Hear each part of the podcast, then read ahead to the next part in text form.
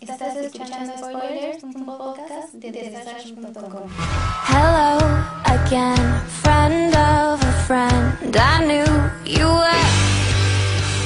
Un saludo para todos, qué bueno que me están escuchando de nuevo en este Spoilers 14 que va a estar dedicado a diferentes tipos de monstruos que podemos encontrarnos en la pantalla grande. Y en esta ocasión vamos a hablar de varios tipos de monstruos en general, los cuales han llegado a ser sagas para ellos mismos.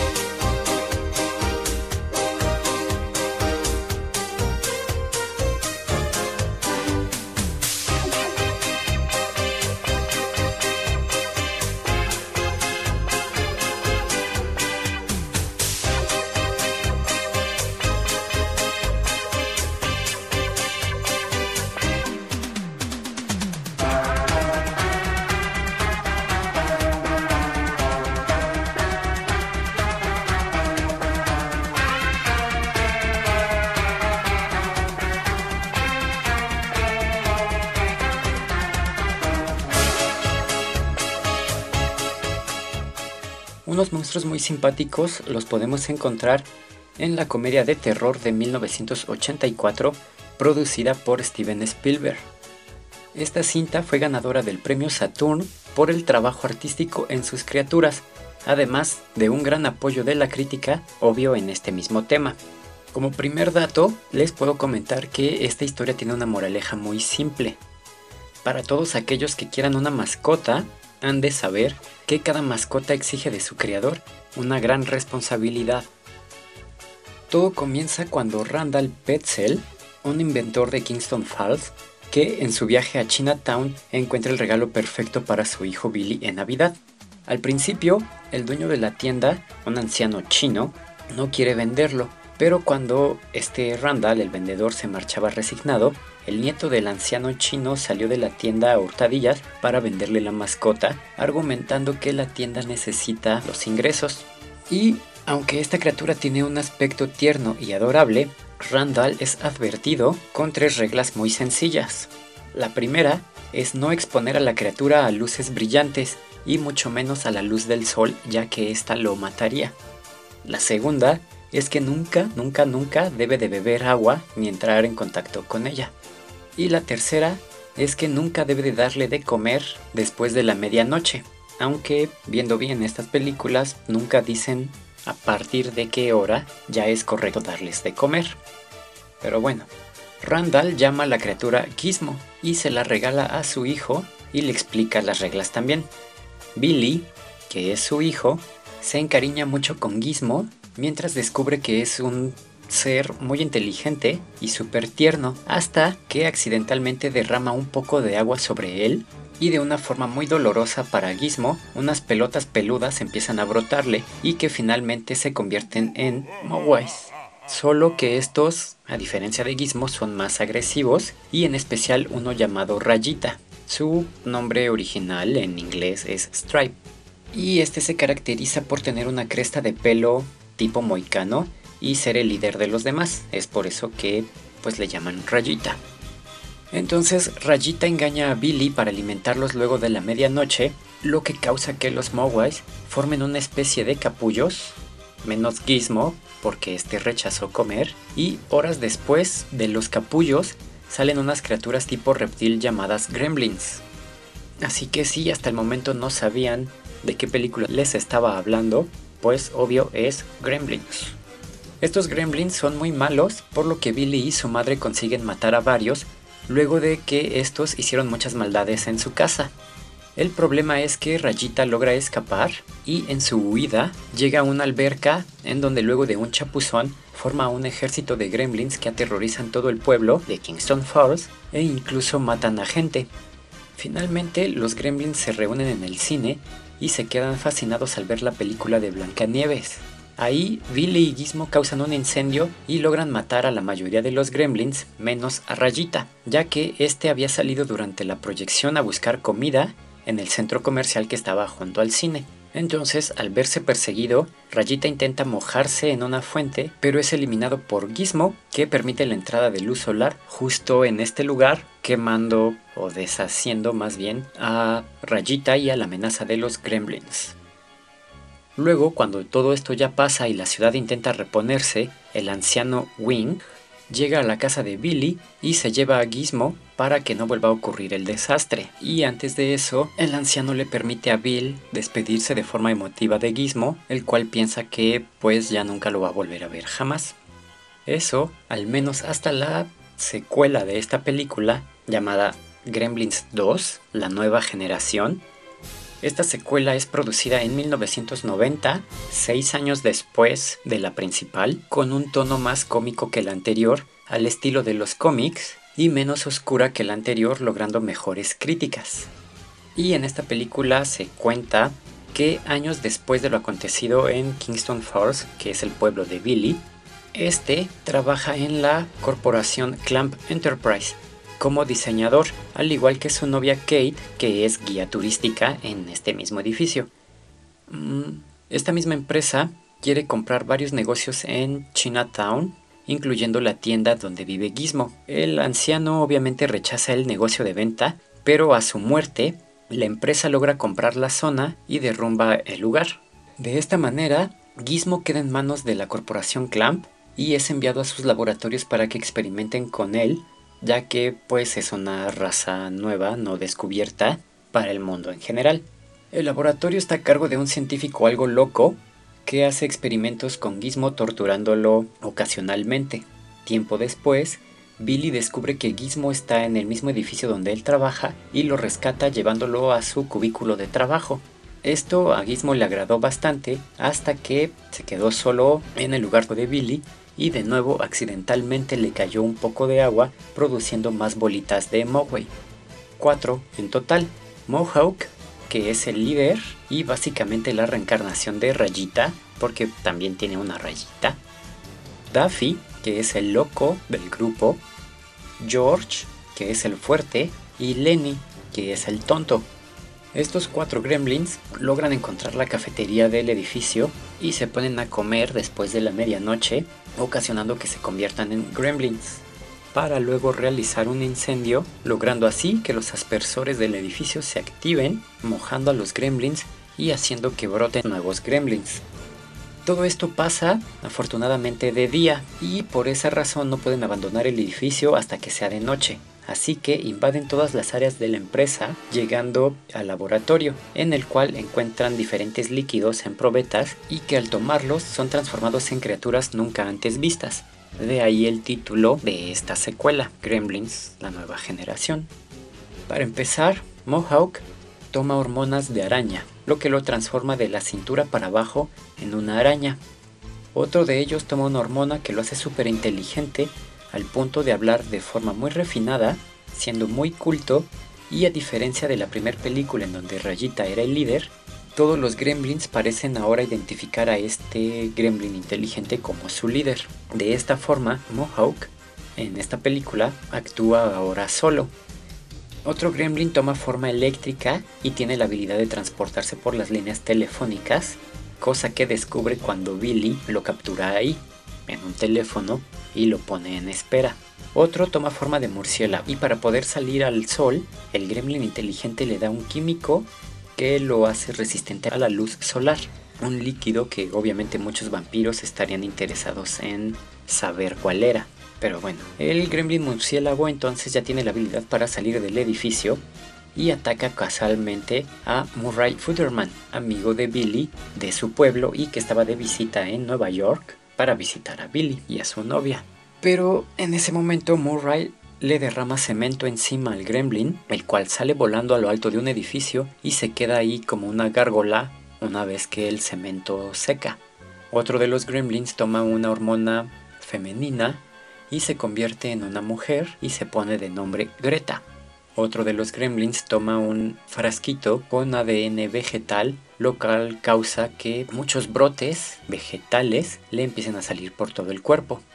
Para todo esto y para el desastre que están causando los gremlins, Mohawk capturó a Gizmo y lo torturó humillándolo bastante. Luego que se aburrió fue a capturar a Kate, la novia de Billy, y esto dio oportunidad a Gizmo de escapar. Creó un arco con un clip de esos grandotes de mariposa y una flecha de fuego, y mientras Bill rescataba a su novia atrapada en la telaraña de Mohawk, Gizmo aprovechó esta distracción y mató a la araña Gremlin dándole con su flecha de fuego en el corazón, haciendo que se quemara envuelto en sus telarañas. Entonces, el gremlin listo reunió a todos los demás gremlins en el vestíbulo, esperando a que cayera la noche para salir a las calles de Nueva York. Y para reunirlos y mantenerlos quietos a todos ahí, empezó a cantar una muy famosa canción sobre Nueva York. Y pues aprovechando que todos los gremlins estaban juntos en el vestíbulo, Billy, su novia y su vecino idearon el plan de mojarlos a todos y antes de que empezaran a reproducirse Billy liberó al gremlin eléctrico electrocutando a todos, matándolos de una forma muy asquerosa, hasta que finalmente el gremlin eléctrico se sobrecargó y explotó también, logrando así la casi aniquilación completa de la raza gremlin. Y digo casi porque en una de las últimas escenas de la película podemos observar cómo solo sobrevive Greta quien está seduciendo al jefe de seguridad en uno de los baños en donde éste se fue a esconder. Al final, el jefe de seguridad pues se queda atrapado a merced de Greta. Y bueno, estas películas ganaron 7 premios en 1985, además de ser nominados a otros 5 en relación a la ciencia ficción y terror. Y también ganó 5 premios de 9 Saturn que fueron mejor película de terror, mejor director, mejor música, mejores efectos especiales y mejor actriz de reparto. En estas películas podemos observar dos razas diferentes. La primera, y para empezar esto, Gizmo no es un gremlin como muchos piensan, y su nombre tampoco es su raza, o sea, la raza tierna no se llama Gizmo, se llama Mogwai, y los gremlins son los reptiles verdes. Ambas razas se, reproducen de la misma forma. Si se mojan les brotan bolitas de su cuerpo que se convierten en seres similares dependiendo si son peludos o lampiños. El Mogwai es de unos 30 o 40 centímetros de alto, peludo de color blanco y café, canta una tonadita un poco similar a esto, obviamente más armonioso, y tienen grandes orejas. Esta raza peluda, después de comer en la medianoche forman un capullo verdoso lleno de pus verdosa que al abrirse da por resultado a un gremlin, un reptil que camina a dos patas con unos 50 centímetros de alto, muy agresivo, verde y con un aparente plan de dominio mundial.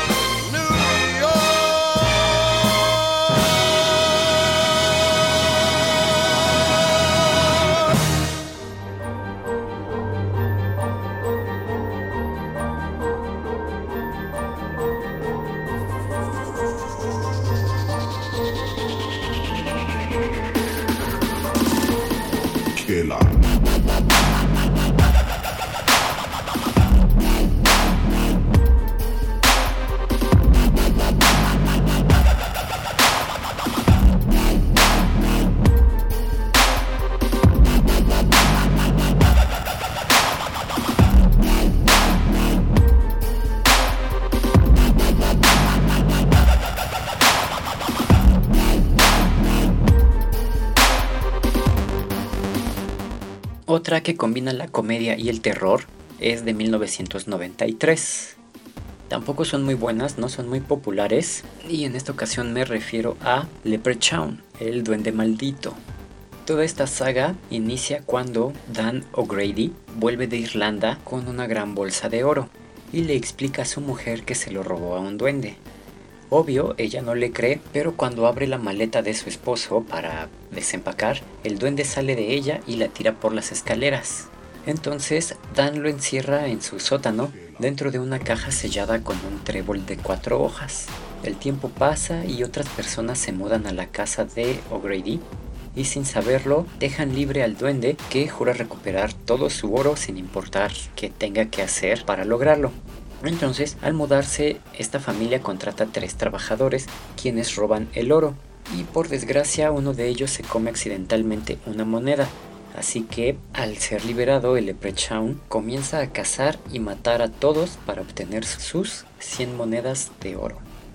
Esta película se realizó con 900 mil dólares de presupuesto y recaudó en las salas 2 millones y medio en su primer semana y un total de 8 millones y medio. No son números muy grandes, pero para la película y la producción que tiene, pues sí es un dato un poquito relevante para esta cinta. No sé ustedes que la hayan visto, podrán darme su opinión de pues qué tan buena o mala les parece la saga de Leprechaun. La 2 es de 1994. En esta película se cuenta cómo el Leprechaun cumple mil años de edad el 12 de marzo de 1994 y por el motivo de su cumpleaños anda en búsqueda de una novia. Por ello, encuentra a una chica de 16 años peleada con su novio, a la cual intenta seducir, matando a todo el que se interponga a su amor. Posteriormente, Leprechaun 3 del año 1995, solo un año después, aprovechando la popularidad del duende. Esta es una precuela de la primera película, o sea que siendo la 3 sería la 0. En Las Vegas, durante una noche nada especial, un sujeto de muy mal aspecto entra en una casa de empeños con una figura algo horrible de un duende. Luego de comprarlo, el tipo de la casa de empeños le quita al duende su oro y un medallón que tenía colgado de oro, el cual mantenía al duende como una estatua, por lo cual cobra vida, mata al dueño y de nuevo sale en busca de recuperar su oro.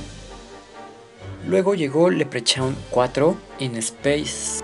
Es del año 1997 del género ciencia ficción y terror.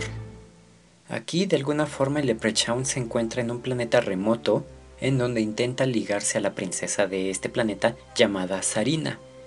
Y todo para convertirse en el rey de este planeta. Afortunadamente un equipo de marines espaciales lo está buscando para matarlo. Desde mi punto la película pues que menos tiene que ver con la saga y en la cual para los guionistas se les alborotó mucho la creatividad.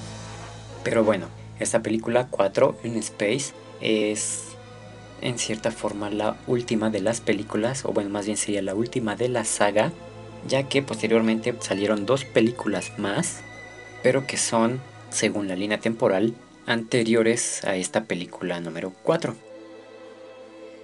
Leprechaun 5 in the Hood o Leprechaun 5 El Diablo está en casa o Leprechaun 5 en el vecindario es del año 2000 y en esta cinta el Leprechaun es liberado de nuevo de forma accidental por un par de raperos. Este fue capturado esta vez por otro rapero 20 años atrás, quien también robó la flauta mágica del duende, con la cual él producía su música, y esta flauta es la que hacía que el rapero tuviera gran número de fans, ya que la flauta tenía el poder de hipnotizar a las personas que lo escucharan. Así que el Leprechaun comenzó, bueno, mató a los raperos que lo liberaron y comenzó a dar cacería a sus amigos hasta encontrar su flauta.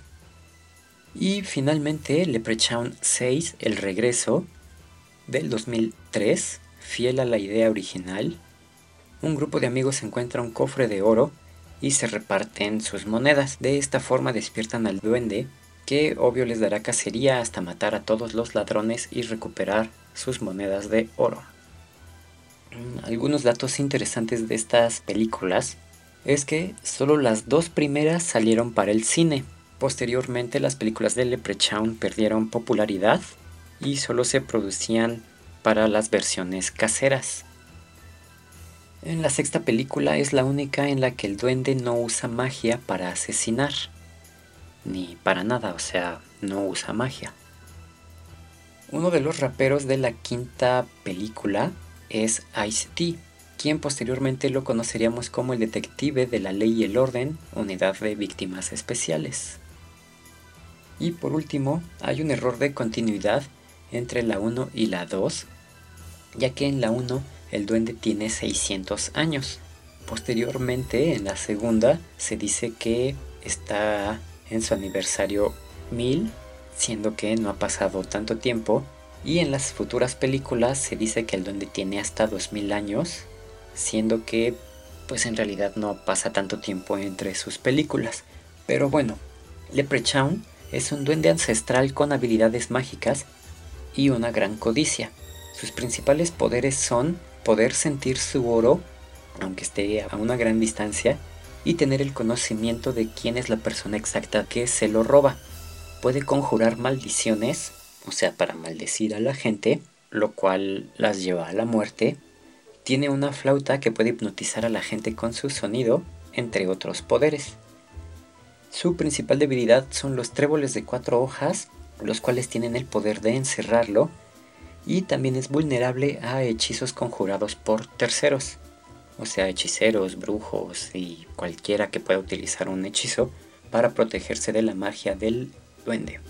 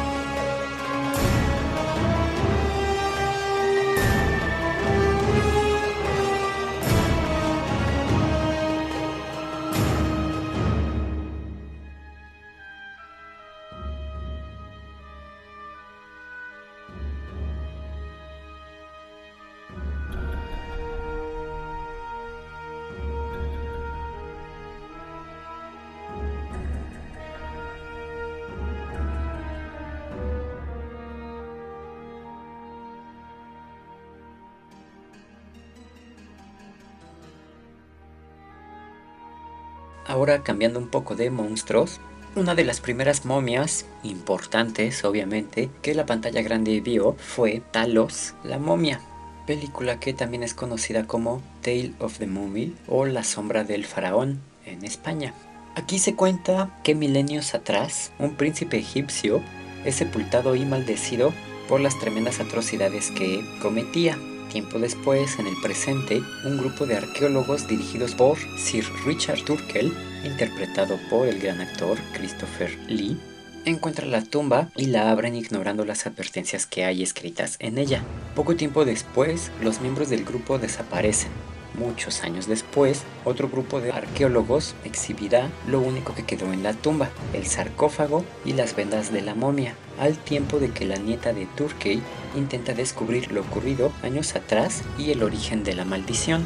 Desafortunadamente, los efectos especiales son muy malos, dejando ver claramente lo que está sobrepuesto en la producción por ordenador. Y pues lo mejor de la cinta parece ser solo la aparición de Christopher Lee. ya que sus 10 minutos al inicio de la película es lo más rescatable de la historia y a partir de su escena final, la historia y escenas siguientes decaen mucho. Muy parecido a otra película, Talos busca para matar a los involucrados en abrir su tumba, pero la peculiaridad de esta es que aquí la momia sí gana, ya que tiene el poder de poseer cuerpos y así logra sobrevivir y quedarse en el mundo de los vivos andando de cuerpo en cuerpo. Luego, un año después nada más llegó una película que tuvo una mejor aceptación tanto para la crítica como para los espectadores, conocida a secas como La momia. Se dice que cerca del año 1290 a.C., en Egipto, el sacerdote Imhotep se enamora de Anxunamun, la esposa del faraón Seti I, y mantiene una relación secreta con ella. El problema es que ella estaba prohibida para otros hombres y pues su amor estaba prohibido. Por el mismo tiempo, Anxunamun y Nefertiti, hija de Seti, desarrollaron una gran rivalidad.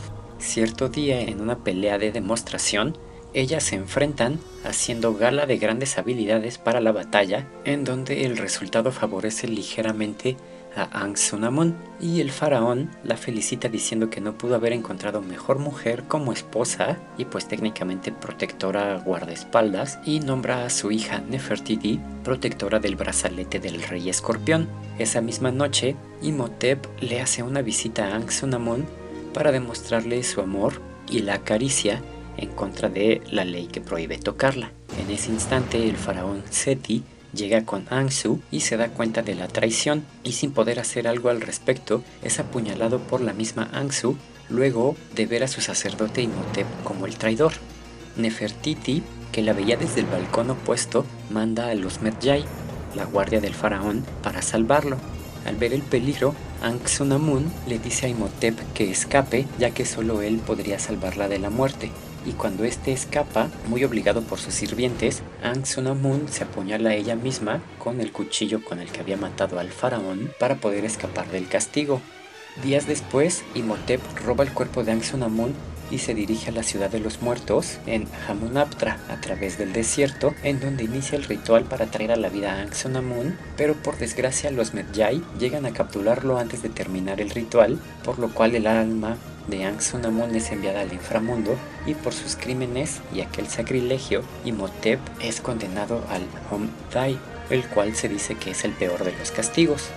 Con esto le cortan la lengua y es momificado vivo y enterrado a los pies de la estatua de Anubis en un sarcófago lleno de escarabajos carnívoros y sepultado así. Este ritual se dice que le concede la vida eterna, forzando a Imhotep a aguantar la agonía de sus heridas para siempre. Además, si Imhotep fuera liberado alguna vez, los poderes que lo hicieron inmortal le permitirían soltar las plagas de Egipto, trayendo muerte y destrucción en el mundo. Por ello, los Medjay se convierten en los guardias de la tumba de Imhotep. Más de mil años después, en 1925, ahora después de Cristo, Rick O'Connell, miembro de la Legión Francesa, es acorralado con su ejército por un grupo de árabes en la ciudad de Hamunaptra, en donde es traicionado por su compañero y amigo Benny, quien lo deja a su suerte a manos de los árabes, y cuando ellos iban a matar a Rick, un extraño poder controla la arena de los alrededores, espantando a los árabes y salvando a Rick, dejándolo muy desconcertado sobre lo ocurrido. Además, él no se quedó para verlo, pero en la arena se formó la cara de Imhotep con una expresión de dolor. Un año después, en el Cairo, Evelyn Carnaham se encuentra con su hermano Jonathan, el cual posee una extraña caja en la que posteriormente encuentran un mapa a la supuesta ciudad de Hamunaptra. Y cuando Evelyn se la muestra a su jefe de la biblioteca, este lo destruye fingiendo que fue un accidente, ya que él no quería que ellos llegaran a esta ciudad. Es entonces cuando Jonathan le cuenta a su hermana que la caja la obtuvo de Rick O'Connell, el cual se encuentra en la cárcel condenado a la horca. Evelyn de inmediato va por él y hacen el trato de que si lo saca de la cárcel, él los llevará a Hamunaptra y para lograrlo, Evelyn le cuenta la verdad al carcelero, la verdad de que Rick sabe en dónde está esta ciudad supuestamente inexistente y es por ello que le perdonan la vida a Rick, lo saca de la cárcel y se une él mismo a la expedición a cambio de dejarlo libre.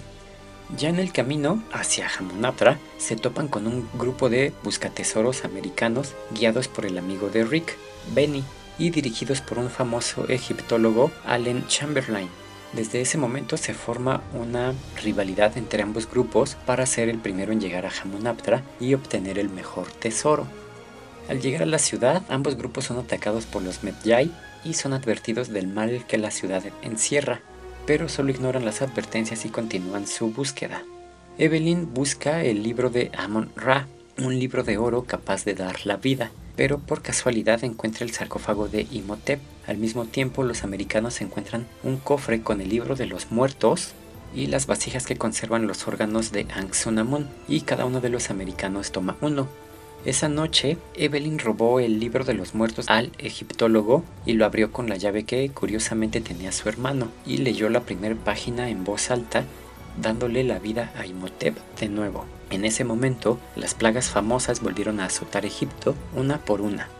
Para salvarse de la primer plaga que era la plaga de langostas, todos entraron a Hamunatra y es ahí en donde se dieron cuenta por primera vez que la momia estaba viva y que andaba caminando por ahí. Ahí se encuentra uno de los primeros buscatesoros americano, pero no le da tiempo de matarlo. Solo le corta la lengua para tener una lengua propia y le arranca los ojos para tener ojos de nuevo. Una vez convencidos del peligro que existe en esa ciudad, los dos grupos acceden a formar un equipo y escapan todos juntos de nuevo a El Cairo. Para este momento, Evelyn cree que es su responsabilidad volver a matar a la momia ya que pues ella fue quien lo revivió y convence a Rick y a su hermano Jonathan de quedarse y encontrar la forma de eliminar a Imhotep. Y para obtener pues su principal pista, se dirige con su jefe de la biblioteca, el cual pues se supone que debe de saber mucho sobre Egipto, cosas egipcias, y al llegar con él se da cuenta que él es el líder de los Medjay, esta nueva orden que se formó para cuidar el regreso de Imhotep. Y es ahí en donde se reencuentran con Ardet Bey, quien es el Medjay que les había advertido del peligro que se encontraba en Hamunaptra. Ardet se ofrece para ayudarlos a contener a Imhotep, el cual está cazando a todos los buscatesoros americanos, ya que quiere recuperar las vasijas con los órganos de Anxunamun para traerla de nuevo a la vida y continuar con su amor y pues dominar al mundo ahora que tiene grandes poderes.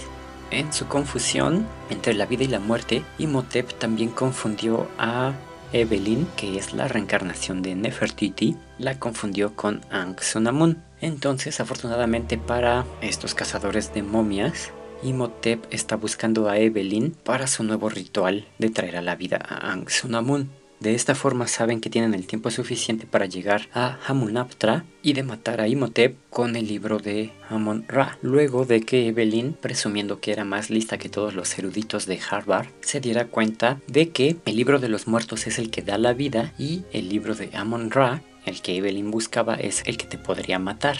Entonces, una vez teniendo el libro, van en busca de Imhotep de regreso a Hamunaptra, en donde Imhotep ya había despertado a sus sirvientes momias para protegerse en lo que él hacía el ritual. De alguna forma, y con muchísimas armas, Rick, Jonathan y Hardet se las ingenian para deshacerse de todas las momias y luego de una gran pelea con Imhotep, Evelyn y su hermano Jonathan logran decir el conjuro del libro de Amon-Ra, el cual no mata a Imhotep, simplemente le quita su poder de la inmortalidad, siendo Rick el que finalmente logra matar a Imhotep y regresándolo al mundo de los muertos. Para todo esto, y en medio de toda esta acción, Rick y Evelyn se enamoraron y al terminar con esta momia decidieron pasar sus vidas juntos, casándose y teniendo un hijo.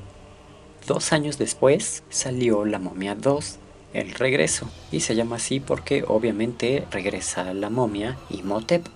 Cinco mil años antes existió un feroz guerrero conocido como el Rey Escorpión. Este guerrero hizo un pacto con el dios Anubis para que le salvara la vida en el desierto de Amsher y que le concediera la victoria sobre el ejército de Tebas con el cual estaban en guerra en ese momento. Aceptando este pacto, de la arena salió un escorpión, el cual el rey se lo comió, mostrando que ambos accedían a este convenio. En ese momento en el que el rey escorpión se comió al escorpión, el desierto se convirtió en un oasis y el rey fue nombrado comandante del ejército de Anubis, que no estaba formado por soldados naturales, sino por chacales humanoides formados por arena negra, con los que derrotó al ejército de Tebas y al momento de la victoria perdió su alma y cuerpo, dejando atrás solo su brazalete, el cual milenios después sería encargado a Nefertiti. Más de mil años después, otra vez, y ocho años después de lo ocurrido en la primera película de la momia, Evelyn y Rick se encuentran explorando otras ruinas egipcias a partir de un sueño que Evelyn tuvo, el cual en realidad no era un sueño, sino un recuerdo de su vida pasada como Nefertiti, el cual le estaba recordando que ya se encontraban muy cerca del año del escorpión y que ella tenía que custodiar el brazalete del rey escorpión para evitar que fuera robado.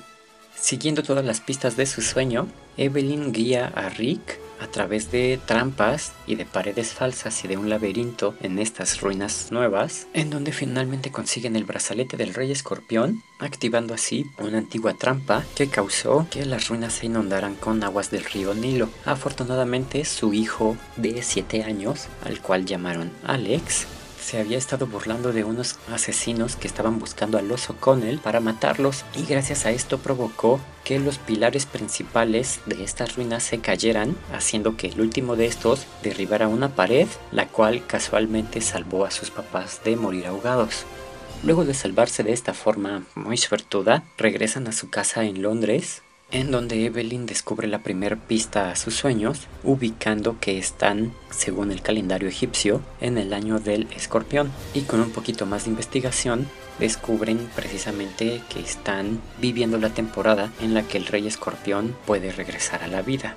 Al mismo tiempo, una mujer llamada Mila está en las ruinas de Amonaptra buscando los restos de Imhotep, la cual también posee visiones del pasado debido a que esta mujer es la reencarnación de Anxunamun, la cual junto con otros eruditos de Egipto tienen el plan de revivir Imhotep para que él con sus poderes derrote al rey escorpión y se declare comandante del ejército de Anubis con el cual podría dominar al mundo.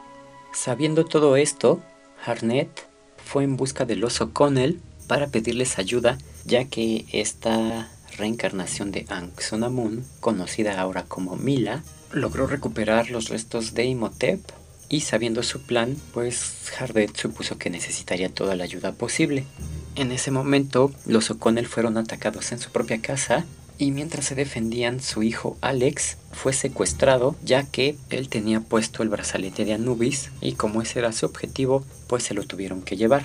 De esta forma, Alex conoció a Imhotep el cual ya había restablecido todo su cuerpo y todos sus poderes, y fue informado de que ahora él se había convertido en el guía hacia el oasis del rey escorpión, ya que el brazalete le daba proyecciones mentales de los puntos que había que seguir para llegar hacia la pirámide del rey escorpión. Y en cada uno de estos lugares les dejaba castillitos de arena a sus padres, indicándoles de dónde iba a ser el siguiente punto para que así lo pudieran encontrar.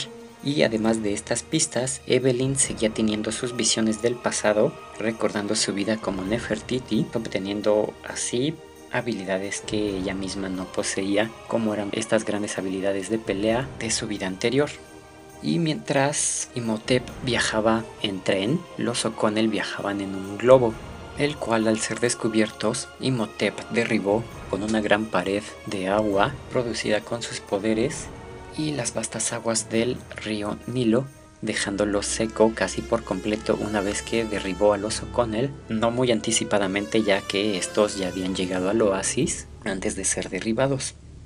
Toda la batalla y toda la acción en esta película inicia cuando llegan al oasis, en donde los dos grupos, el de Imhotep y el del oso Connell, se encuentran con los pequeños pigmeos de momias, que son la primera defensa del oasis de Amsher. Desafortunadamente, y cuando todos creían que ya estaban a salvo y felices en la pirámide del rey escorpión, Ang Sunamun, en el cuerpo de Mila, asesina a Evelyn y dándola por muerta entran juntos a enfrentar al rey escorpión. Desafortunadamente para Imhotep, el dios Anubis le quitó sus poderes para que tuviera un enfrentamiento justo contra el rey escorpión y pudiera reclamar honrosamente a su ejército. Y mientras Alex y Jonathan utilizan el libro de los muertos para revivir a Evelyn, o más bien al espíritu de Nefertiti, Rick se dirigió a pelear contra Imhotep para detener a esta nueva criatura del rey escorpión, que pues era como un escorpión gigante con un montón de patas, sus tenazas en vez de brazos y el cuerpo de un humano. Rick primero tuvo una gran pelea bastante reñida con Imhotep, el cual ahora no tenía sus poderes y tenía que pelear cuerpo a cuerpo. Y posteriormente, una vez que a Imhotep le dio miedo el rey escorpión y se declaró su sirviente, Rick le dio el golpe final al rey escorpión, de nuevo gracias a la muy buena fortuna de Jonathan, ya que este tenía la lanza de Osiris, la única arma que tenía el poder suficiente para matar a una bestia de tal magnitud como el rey escorpión. La muerte de esta criatura provocó una especie de hoyo negro, el cual se estaba comiendo la pirámide y todo el oasis, y en medio de esta destrucción, Imhotep pudo atestiguar el amor que Evelyn y Rick se tenían, y para su desgracia pudo observar cómo Anxunamun no lo amaba tanto como se amaban sus enemigos y lo dejó abandonado en una situación bastante precaria. Entonces, al experimentar este, este gran dolor sentimental, Imhotep, en vez de luchar por su vida, prefirió suicidarse, no sin antes hacerle a sus enemigos un pequeño gesto de fraternidad. Y ya de esta forma, los O'Connell evitaron de nuevo la destrucción del mundo en esta ocasión pues de dos grandes enemigos, de Imhotep y de el rey escorpión comandando al ejército de Anubis. Pero tiempo después, en el año 2008, llegó la momia 3, la tumba del emperador dragón. Esta película también comienza con sucesos del pasado, donde el emperador, que es interpretado por Jet Li, va en busca de una hechicera llamada Ri Yuan, para que ésta le conceda la vida eterna al emperador.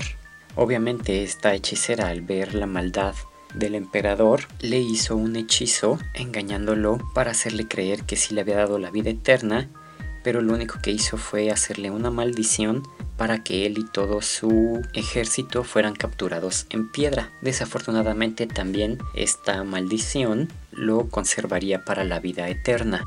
Obviamente todo esto miles de años antes del tiempo actual. Así que, 13 años después de la segunda película de La momia, Alex O'Connell, que pues ya es un joven adulto, se encuentra en China en una expedición en busca de su propia momia, la tumba del emperador dragón. En esta película, de nuevo, por sucesos bastante curiosos, Evelyn y Rick, que ya son unas personalidades muy famosas y conocidas ya que Evelyn se encargó de hacer populares sus aventuras al convertirse en una famosa escritora de acción, contando obviamente los sucesos reales que les habían pasado. Estos esposos son llamados a China para proteger un antiguo tesoro. Obviamente esto era solo una trampa para que de nuevo despertaran a otra momia, a la momia de su hijo, y se embarcaran de nuevo en una aventura para salvar al mundo de su destrucción. En esta ocasión, unos seguidores de la mitología china son los que están obsesionados por revivir al emperador dragón para con su ayuda dominar al mundo. De esta forma fue como se planeó engañar a Alex y a sus papás, los cuales fueron los que proporcionaron el último requisito de la maldición para revivir al emperador, el cual aún estaba buscando el poder de esta antigua bruja que lo hechizó para revivir a todo su ejército y conquistar así el mundo. Así que la familia O'Connell hizo un viaje en donde se supone que vivía esta bruja, siendo ayudados en las nieves por los hombres de las nieves, estas criaturas a las cuales también se les ha llegado a llamar Sasquatch o Yetis, para detener el mal del emperador dragón que los venía persiguiendo, el cual también quiere el poder de la hechicera. Y pues una vez con ella, los O'Connell les explicaron que ellos querían ayudar a destruir a este antiguo emperador y ella les ofreció su poder. se fueron todos juntos de regreso a China, en donde la hechicera revivió a todos los caídos en guerras anteriores contra este emperador para que se enfrentaran a su ejército de soldados de piedra. Y dentro de esta guerra es en donde los O'Connell tuvieron que pelear una vez más contra otra momia, arriesgando sus propias vidas para salvar al mundo entero una vez más. Como es de suponerse en estas películas, observamos a diferentes tipos de momias. Las primeras y más básicas son las que Imhotep revive con algunos cuantos hechizos para que le sirvan de guardaespaldas cada vez que los O'Connell llegaban a molestarlo. Estas momias no tenían mayores habilidades que una fuerza sobrehumana y por alguna extraña curiosidad, la habilidad de pegarse o de adherirse a las paredes. Luego tenemos a Imhotep, el cual por una maldición, como ya les conté, tuvo el poder de la vida eterna y los poderes para manipular su entorno y convocar a las plagas de Egipto. Dentro de sus poderes, Imhotep podía convertirse en arena, viajar convertido en una tormenta de arena, manipular el viento y el agua y una gran habilidad de telequinesis además de convertir en zombies que seguían la voluntad de Imhotep de una forma no muy convencional. Sacaba una gran plaga de moscas de su interior y todo aquel que fuera tocado por estas moscas pues ya se convertía en un zombie a la voluntad de este antiguo sacerdote. Y finalmente tenemos a otra momia que es el emperador dragón de la momia 3 el cual por ser una mitología completamente diferente pues tenía habilidades diferentes en las que este emperador, una vez que obtuvo todos sus poderes, tenía la, habilidad de manipular los elementos, o sea, controlar el agua, el fuego, la tierra y el viento, de ser inmortal y de convertirse en un gran dragón. No por nada se le llama el emperador dragón. Y pues algunos datos curiosos de estas películas son que cuando maldijeron a Imhotep, se dijo que traería consigo las plagas de Egipto una vez que éste despertara. Pero esto de Imhotep pasó a la muerte de Seti I, y las plagas de Egipto son el tiempo de su hijo Ramsés II, o sea 50 años después. Me refiero a que para el tiempo que se está viviendo en la película, los egipcios no tenían idea de que iban a ser azotados con 10 grandes plagas. Otra es que el libro de los muertos no debería de ser en realidad un libro, ya que en ese tiempo simplemente los libros no existían y los egipcios simplemente escribían en unas tablillas y pues de ninguna forma los juntaban en forma de libro. Luego, la técnica de licuar cerebros que Ivy le cuenta a su hermano Jonathan y a Rick mientras están haciendo sus excavaciones no era conocida en los tiempos de la película, o sea, en 1920 y tantos, que es el tiempo en el que se supone que están viviendo. Por lo tanto, Ivy no podría tener ese conocimiento para estárselos contando. Otro dato es que Brendan Fraser le tenía un gran pavor a las momias cuando él era pequeño e incluso revisaba su cama luego de ver películas de momias para ver que no hubiera uno de estos monstruos debajo de su cama cuando él se iba a dormir. Además se supone que la escena de la horca es real y Brendan Fraser sí se estaba asfixiando cuando lo estaban grabando de manera muy verídica. En la segunda película, Imhotep manda cuatro momias a perseguir a los O'Connell, pero los protagonistas solo matan a tres, ya que la escena de la cuarta momia fue eliminada. Además, los guardias en la visión de Evelyn, en donde están cuidando el brazalete de Anubis, son hermanos en la vida real. Otro dato también muy importante es que la casa de los O'Connell es la misma casa utilizada en la película de la profecía de 1976. Y finalmente les puedo comentar que la escena de la pelea de Nefertiti y Yang Sunamun se ensayó por 5 meses para que saliera perfecto en una sola toma. Y pues ya, estos fueron los primeros monstruos que se hablarán en este primer especial de películas de monstruos. en este Spoilers 14. Les recuerdo que si les gusta el programa voten por él o lo comenten y pues si no les gusta también comenten que no les gusta, pero comenten, recomiéndenlo, pásenselo a sus amigos y si quieren escuchar un especial o un tema particular, nada más díganme cuál es su película favorita y la mencionaremos aquí en un futuro spoilers. Yo me despido y nos escuchamos después. Bye.